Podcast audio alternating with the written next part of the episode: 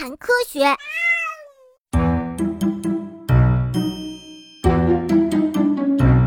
昆虫们喜欢碎碎念。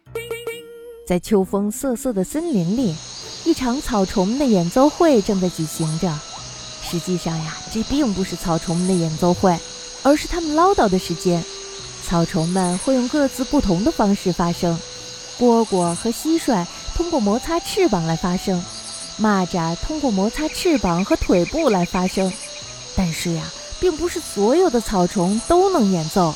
有一种外表长得很像蟋蟀，但是不能发出任何声音的昆虫——驼东科。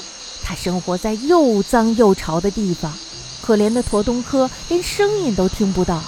但是呀，大家不用为它担心，因为呀，它拥有非常敏感的触角，可以坚强地活下去。那不能发声的昆虫该怎么交流呢？大家在动画片里都看过。萤火虫就是不能发声的昆虫，它们是通过一闪一闪的尾部发出来的光来传递消息的。在我们看来呀，所有的萤火虫的光都是一样的，但是呢，如果你要仔细观察的话，还是有些细微的差别的。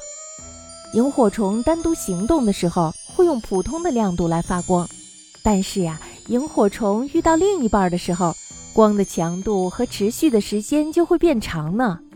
它以此给另一半发信号，表明自己已经发现它了。如果雌萤火虫看到了雄萤火虫的信号，也会发出长长的光来。这样啊，它们就相互传递了信息。此时呢，他们两个人就双双坠入了爱河，确立了恋爱关系。雌萤火虫和雄萤火虫这时候呀，它们的光都会暗下来。这可能就是因为他们相爱的时候不想被其他的昆虫打扰吧。